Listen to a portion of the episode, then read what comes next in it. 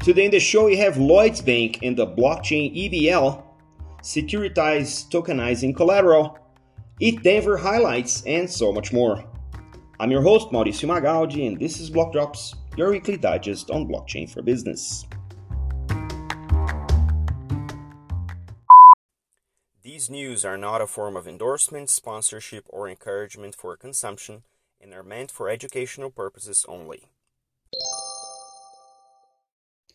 In the first drop, we're going to cover something that was almost like a fixture in the show uh, a couple years ago, um, and it kind of died out in the recent years, but it's now, it, it seems to be picking up again, which is uh, blockchain applied to trade finance. Um, Lloyds Bank announced they're joining WaveBL, which is a trade documentation platform that runs on blockchain and WaveBL was one of the first firms to add blockchain to what we call the electronic bill of lading. Um, bill of lading is usually uh, in paper form. It's uh, generated by the exporter when they load the cargo, um, and the bill of lading moves with the cargo in terms of who has the ownership, and it defines the ownership of the cargo. And obviously, this is uh, moved around the world by a courier or a person that gets it from the exporter, flies around the world with a paper in hand, so to say, and delivers the paper to the importer, which then gets the paper and presents it to the terminal uh, when they can retrieve the cargo because they have um, they have possession of the bill of lading. When the bill of lading is in electronic form, it involves cryptography and digital signatures, which makes it much more secure, but still isn't transferable in the way that a blockchain based bill of lading is. And that's what WaveBL and other firms are implementing when they're bringing EBL onto the blockchain.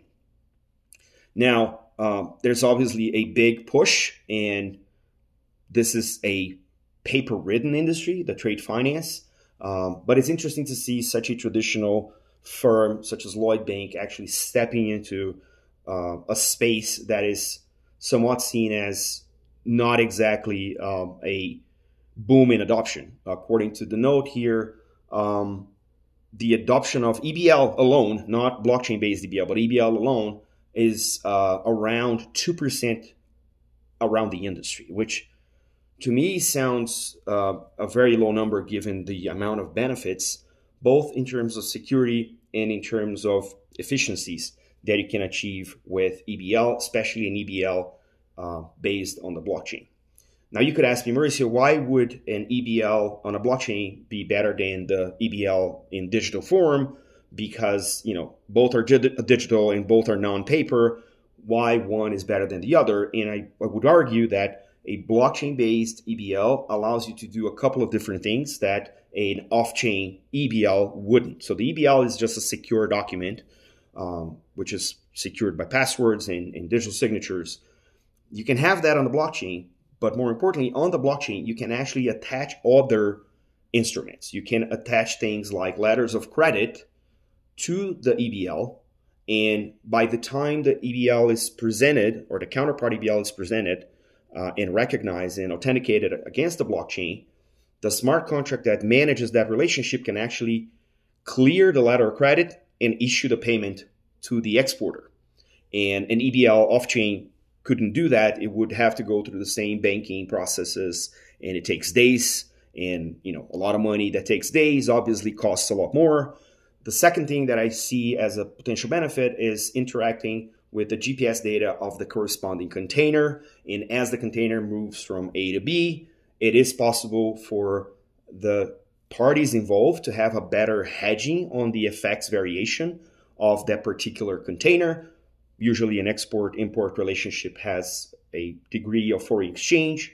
Uh, it could also impact the way that uh, the insurance are uh, managed as the GPS moves along, and then that gets uh, written on the blockchain, and then the smart contract can read that and actually charge a different premium as the container moves along. So having the EBL representing that relationship on chain adds a lot of value to the overarching process and more importantly to the financial processes that are attached to international trade, which are the trade finance products. I'm happy to see this from Lloyd's, and I would hope that this is the start of a wider movement, which is obviously um, kind of propelled by the ETDA, the Electronic Trade Documents Act, which was issued last year in the UK. We've spoken at length about this here in the show. So if this is the first step with such a traditional bank, I can only hope that the more modern banks are also going to adopt this. In the second drop today, we, we're back to talk about uh, tokenization. Uh, Securitize, which is one of the most prominent startups in the tokenization front, has announced that they're going to launch a new program using their Securitize Credit subsidiary um, it's going to um, allow um, borrowers and lenders to integrate cryptocurrencies and other tokenized assets as collateral when borrowing money through the protocol. So, uh, Securitize credit will use uh, USDC as the stablecoin so people can come and borrow USDC, providing collateral in form of what they call here the private assets. That includes Bitcoin, Ethereum, or ETH, uh, includes digital tokenized securities, um, and even uh, is prepared to do repo agreements, repurchase agreements, uh, in, on, other than loans.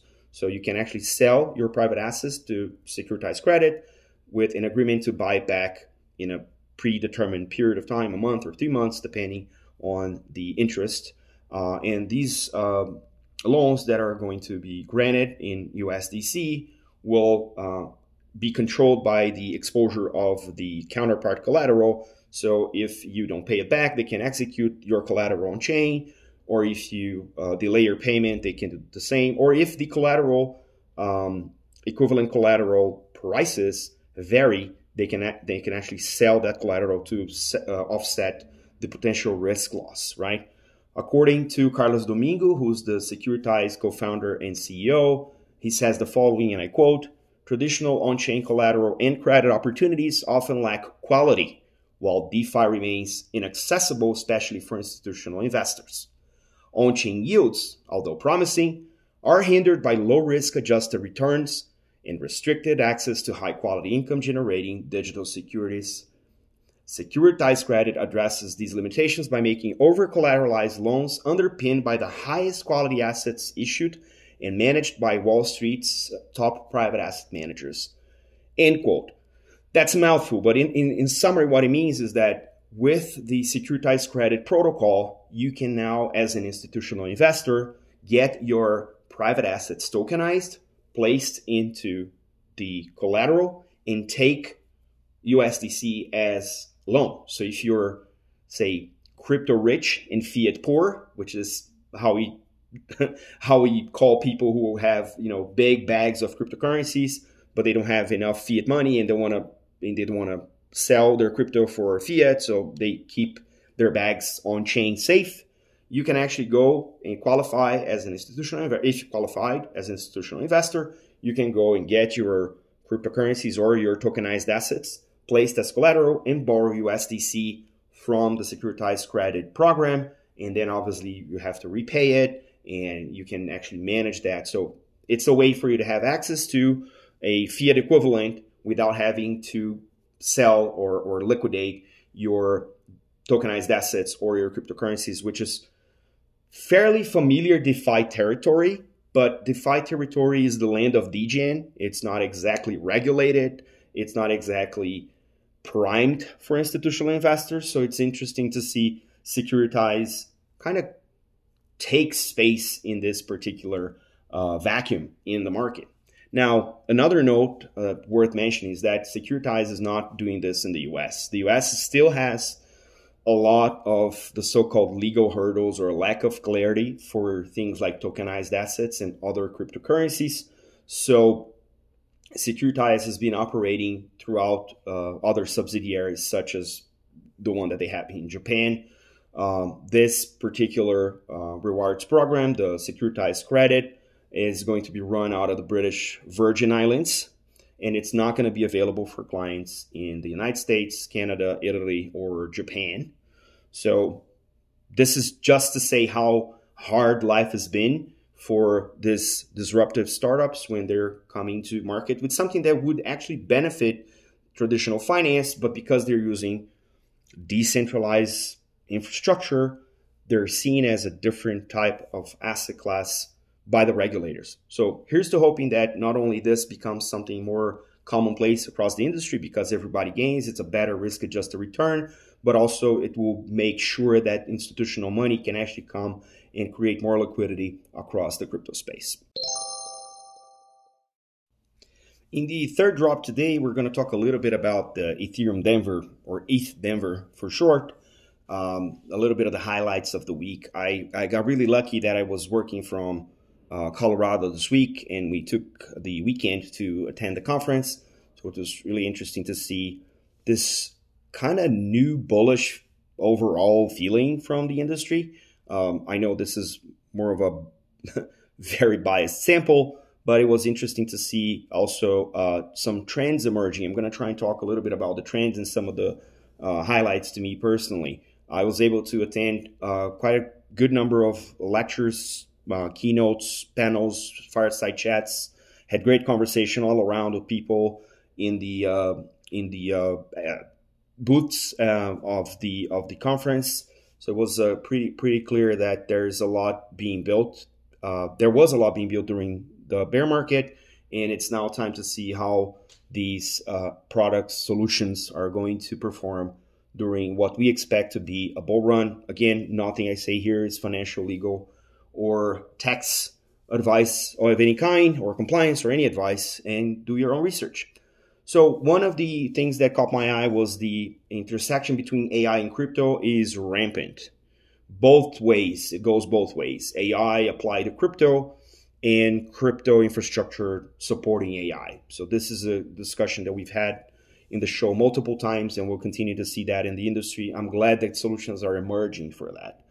Web3 gaming is big. There was an arcade area, all with Web3 games being displayed uh, for the um, attendees to play. So it was very interesting to see such a volume.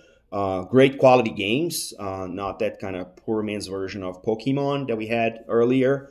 Uh, so interesting to see the development in that space. Surprising to me was a big Bitcoin presence. There were quite a few numbers, uh, number of panels and and um, keynotes and discussions, and some uh, builders uh, in the conference presenting their projects in booths. Uh, so it was very interesting to see this what they call the Bitcoin Renaissance, uh, given you know what happened with Bitcoin since Taproot uh, Udi from the Taproot Wizards um, presented a few of his own theories, and it's interesting that there is a lot that will happen that is planned to happen throughout the year. Um, so we'll keep tabs on this because it's it's very interesting to see the mother of all cryptocurrencies uh, in a renaissance state. Big focus uh, of companies onboarding uh, users with better user experience. Uh, Transak and WalletConnect are two examples that come to mind. Um, and interestingly enough, crypto politicians were about. U.S. presidential candidate Robert Kennedy Jr. Uh, and U.S. Senate candidate John Deaton both had um, booths in the uh, in the fair, and both of them had keynotes and and, and, and panels. So uh, they are being considered the politicians that will help crypto uh, break into the uh, legislation at least.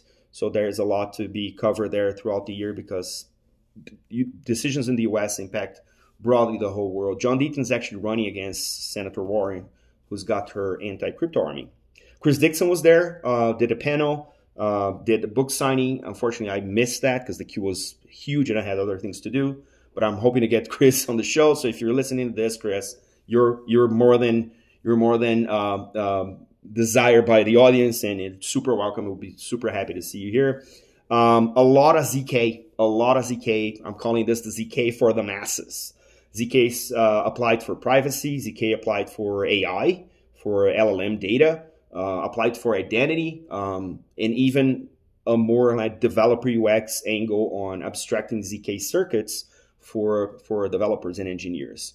And of course, my Brazilian folks were everywhere We had a roundtable between Thiago Rudiger, João Zecchin, Bruno Maia at the Brazil Crypto Report with Aaron Stanley. Uh, Danimim and Alex Netto presented a, a talk on building on public goods, which was very, very informative to me. I met with Vini Farias from Cube3, Fabio Seva from Public Good Beer, and Tutski from Podminta, and it was uh, really, really great to see so many Brazilian builders embedded in the industry. Happy to see you all thrive. So this is my experience on ETH Denver. I'm hoping I can return here next year with more to tell you about all things crypto.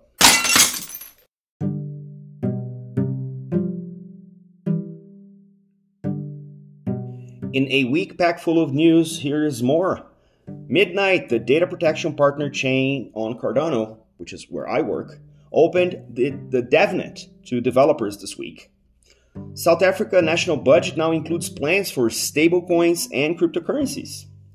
Crypto.com is going to list the BTG stablecoin BTG Dol in their newly announced strategic partnership.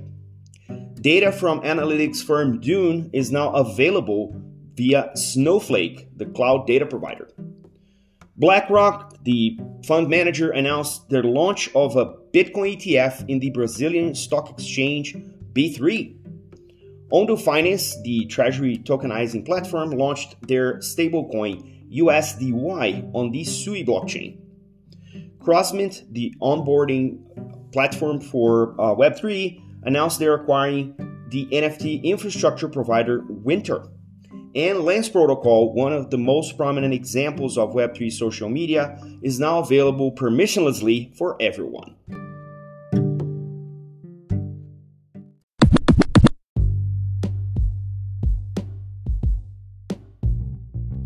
Catch us online.